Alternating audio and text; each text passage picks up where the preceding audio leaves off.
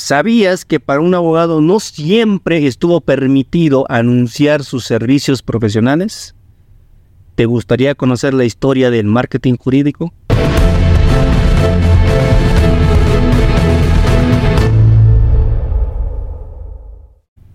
¿Cómo estás? Un gusto saludarte, Wenceslao Chávez, en este nuevo episodio de Legalmente Hablando.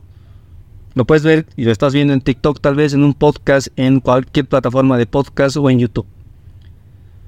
La historia del marketing jurídico es controversial. No siempre estuvo permitido a un abogado anunciarse. Sentaron casos desde 1977, el caso más conocido que dio puerta al marketing jurídico en Arizona, en Estados Unidos, a raíz de dos abogados que ya te contaré la historia. En Bolivia, la primera vez que se menciona el tema de poder anunciar a un abogado es a través de, una, de un decreto ley en, en, la época de los golpes militares por el general David Padilla con la ley 1679-3 de 1979, de julio de 1979. Esta ley, eh, entre otros casos que, no van al tema ¿no? de la organización de los abogados, que, se, que después es derogada por el decreto supremo 00100 del 2009 que da paso a la ley del RPA, ¿no? que es el Registro Público de Abogados. Pero esta ley de, aquel año de 1979, en su artículo 26, por primera vez, nombra eh, que un abogado puede anunciar con ciertas limitaciones. Y el artículo, el artículo es sencillo, dice, los avisos profesionales se limitarán a ofrecer servicios en la especialidad del abogado sin asegurar el éxito de sus defensas, ni ofrecer medio que atente a la ética profesional o a la lealtad colegial. Es la primera vez que se menciona. El marketing jurídico se abre con el caso que ya te voy a comentar la historia en 1977 a raíz de dos abogados, de John R. Bates y O. Steen, Van O. Steen. ¿sí? Estos dos abogados abren el paso a la jurisprudencia, de que los abogados puedan anunciarse. En España, recién en 1982, a través del Real Decreto 2090, permite al abogado anunciarse. Esto se deroga y también eh, se dan ciertas otras limitaciones. Está mucho más avanzada la legislación en España en cuanto al anuncio del abogado, con otro Real Decreto 658 del 2001 que, va reglamentando la publicidad del abogado en el ejercicio de sus funciones, esto en España. Entonces, si analizamos en Bolivia, después de dos años de que gana este caso en Estados Unidos, que abre la jurisprudencia, en Bolivia, en una época de dictadura, pues, de golpes militares, recién aplicando una tendencia permite ligeramente el anuncio del abogado. Hoy, en la ley 387, la ley de la abogacía, también es permitido el anuncio del abogado en dos artículos. En el artículo 8, numeral 8, que quiero dar lectura, y dice, a ofrecer sus servicios como especialista en una rama determinada para el ejercicio de su profesión. ¿Sí? Eso dice el artículo 8 de la actual ley en Bolivia, 387 de la ley de la abogacía. También hace referencia en el artículo 10, que habla de la oferta de los servicios profesionales. Dice, la información al público destinada a hacer conocer eh, la claridad de, profesional, la cualidad profesional, perdón, se limitará a señalar los servicios eh, ofrecidos a la especialidad del abogado. No hay, no hay una reglamentación clara de qué es lo que permite que un abogado se anuncie. ¿sí? Simplemente dice que se limitará a que un abogado pueda anunciar sus servicios profesionales y nada más. En base a esta introducción, quiero comentarte que en Bolivia pues no está tan reglamentado el tema de servicios profesionales. Simplemente se permite, tenemos derecho, tienen derecho todos los abogados a poder anunciar sus servicios profesionales. No hay una reglamentación del cómo que esa es otra discusión. Si ustedes van y revisan los periódicos diariamente, pues incluso hay anuncios que dicen que se prometen divorcios en horas, cosa que es publicidad falsa. Si bien los divorcios en la actualidad son algo rápidos de resolver, pero no se resuelve tan rápido. ¿sí? Entonces, eh, ni siquiera a través de una conciliación. Toma tiempo, tarda en salir. No es que en un chasquido se resuelve. Entonces, eso podría incurrir en publicidad engañosa, pero es tema de otro video. Vamos a la historia del marketing jurídico. ¿Cómo inicia? Eran dos abogados jóvenes que estudiaron en la Universidad Estatal de Arizona. ¿sí? Ellos se graduaron de esta universidad en 1974. Cuando empezaron, empezaron a trabajar, hicieron trabajos en la comunidad y durante ese tiempo se dieron cuenta, en aquellos años, de que el mercado tenía un monopolio, que las grandes firmas copaban ese mercado y que la gente de escasos recursos, donde prestaban ellos servicios para tener ese tipo de gente, no tenía acceso a la justicia como tal. Cuando terminan sus funciones en este lugar, ellos deciden y encuentran una oportunidad en ese mercado desatendido. ¿Sí? Y forman su propio despacho jurídico. Después de dos años de estar ahí rondando, porque como que contaban, no se permitía anunciarse un abogado más que simplemente poner un letrero que diga abogado especialista en tal materia. Y nada más. Ellos iban a fracasar si no hacían algo.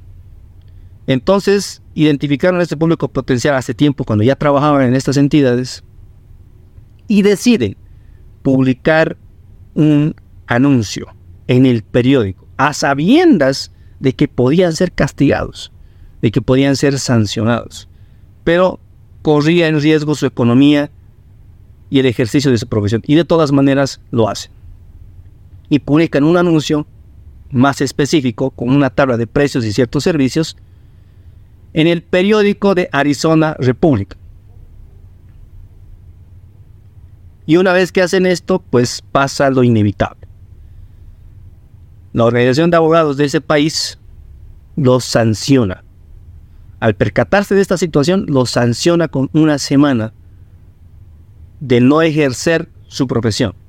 Ellos, indignados, no se rinden y recurren a un ex docente o maestro que tenían en la universidad, que es William Camby. ¿sí? Este profesional, al conocer su caso, ve una oportunidad, porque era un abogado experimentado, entonces incluso llega a poder contemplar la idea de que esto podía sentar una jurisprudencia importante y podía hacerse un caso famoso. Por esas razones que toma el caso y presenta su apelación ante esta organización que podría ser tal vez en nuestro contexto el, eh, eh, el, Tribunal Supremo de Justicia, el Tribunal Departamental de Justicia por etapas, ¿verdad? Entonces presenta su apelación al Tribunal Supremo de Arizona que era en ese momento. Pues pasa lo que tenía que pasar. Le rechaza. ¿Por qué? Porque los abogados vienen de una eh, tradición muy solemne y anunciarse se tomaba como algo degradante y no era muy bien visto. Mucho menos si democratizaban el servicio al acceso a un abogado con precios tan bajos como los que ponía eh, estos dos abogados, John R. Bates y Van, Steen, Van ¿Sí? Era muy bajo. Ellos pusieron ese precio para generar movimiento en ese público desatendido. Entonces les negaron. ¿Qué hizo el abogado William Camby? Apeló nuevamente, pero esta vez al Tribunal Supremo de Estados Unidos. Es allí que se genera ya una controversia y recibe el nombre que se conoce hasta hoy en día, que es el caso de John R. Bates eh, y Van Osteen contra State Board of Arizona. Está así caratulado el caso. Mi inglés no es muy bueno, pero ahí vamos.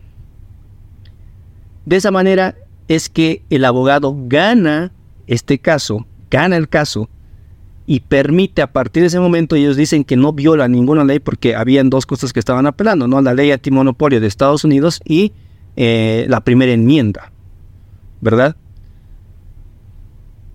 Eso es lo que, lo, que, lo que decía el fallo de este Tribunal Supremo de Estados Unidos, que los abogados estaban amparados por estas leyes y que permitía que alguien se anuncie para dar a conocer a un abogado. Eh, dar a conocer a un abogado sus servicios y que la gente sepa qué servicios ofrece, incluso cuánto cobra. que eso no atentaba contra la dignidad de un abogado, que eran los argumentos de la otra parte, ¿sí? de la parte de, del Tribunal eh, de Arizona. ¿sí? que era lo más controversial, porque hasta ese momento era mal visto.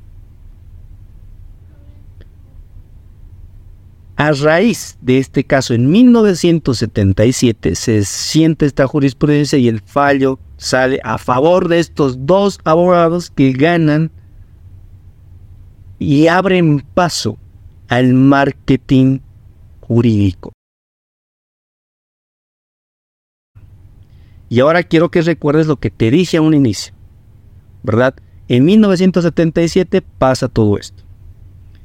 En 1979 se promulga aquí la ley de la abogacía 1679-3 en la época de la dictadura, ¿verdad? Que va con la tendencia. ¿A qué? A que los abogados puedan anunciarse. En nuestro país todavía es limitado, no está reglamentado, pero todo siempre y cuando vaya en función a que no sea engañosa, a que no prometa cosas que no son, está permitido. En Bolivia no está tan reglamentado como en España, pero se hace publicidad. Todavía en medios tradicionales, muy poco en redes sociales, y es por eso que te traigo la historia del marketing jurídico, para que entiendas que es un movimiento ya desde hace años atrás que en otros países está más desarrollado, en otros países está más reglamentado, lo que podrían o no podrían hacer. También es un llamado a la conciencia para aquellos que escuchan este tipo de, de podcast y tal vez en algún momento por la necesidad, porque puede pasar, haya hecho alguna promesa que no es, que siempre afecta y daña a la gente. O si tú conoces a alguien que lo ha hecho, Anunciarse no está mal, para nada, está excelente. Aquí en este podcast y en mis redes sociales vas a encontrar formas, maneras de poder, llegar a la gente que quieres llegar a través de la especialidad. Pero siempre y cuando vaya en el marco de la ética profesional. Que no se prometan cosas que no son. Y entendamos que este proceso en el que ha pasado el marketing jurídico, que es muy nuevo, Puedes pensar, 1977 no son muchos años. Aparentemente podría ser, pero no lo es. Es algo que está emergiendo recién. Y que la forma correcta de aplicarlo es eso. ¿Verdad? Con ética profesional anunciándose. ¿Conocías la historia del marketing jurídico? ¿Sabías que tenía su origen ahí? ¿Sabías que en Bolivia la primera vez que se nombró que podía un abogado anunciar de cierta manera su servicio fue en 1979. Nos vemos el siguiente episodio con más contenido aquí en Legalmente Hablando de Marketing Jurídico. Y quiero invitarte a que juntos transformemos vidas, juntos construyamos justicia.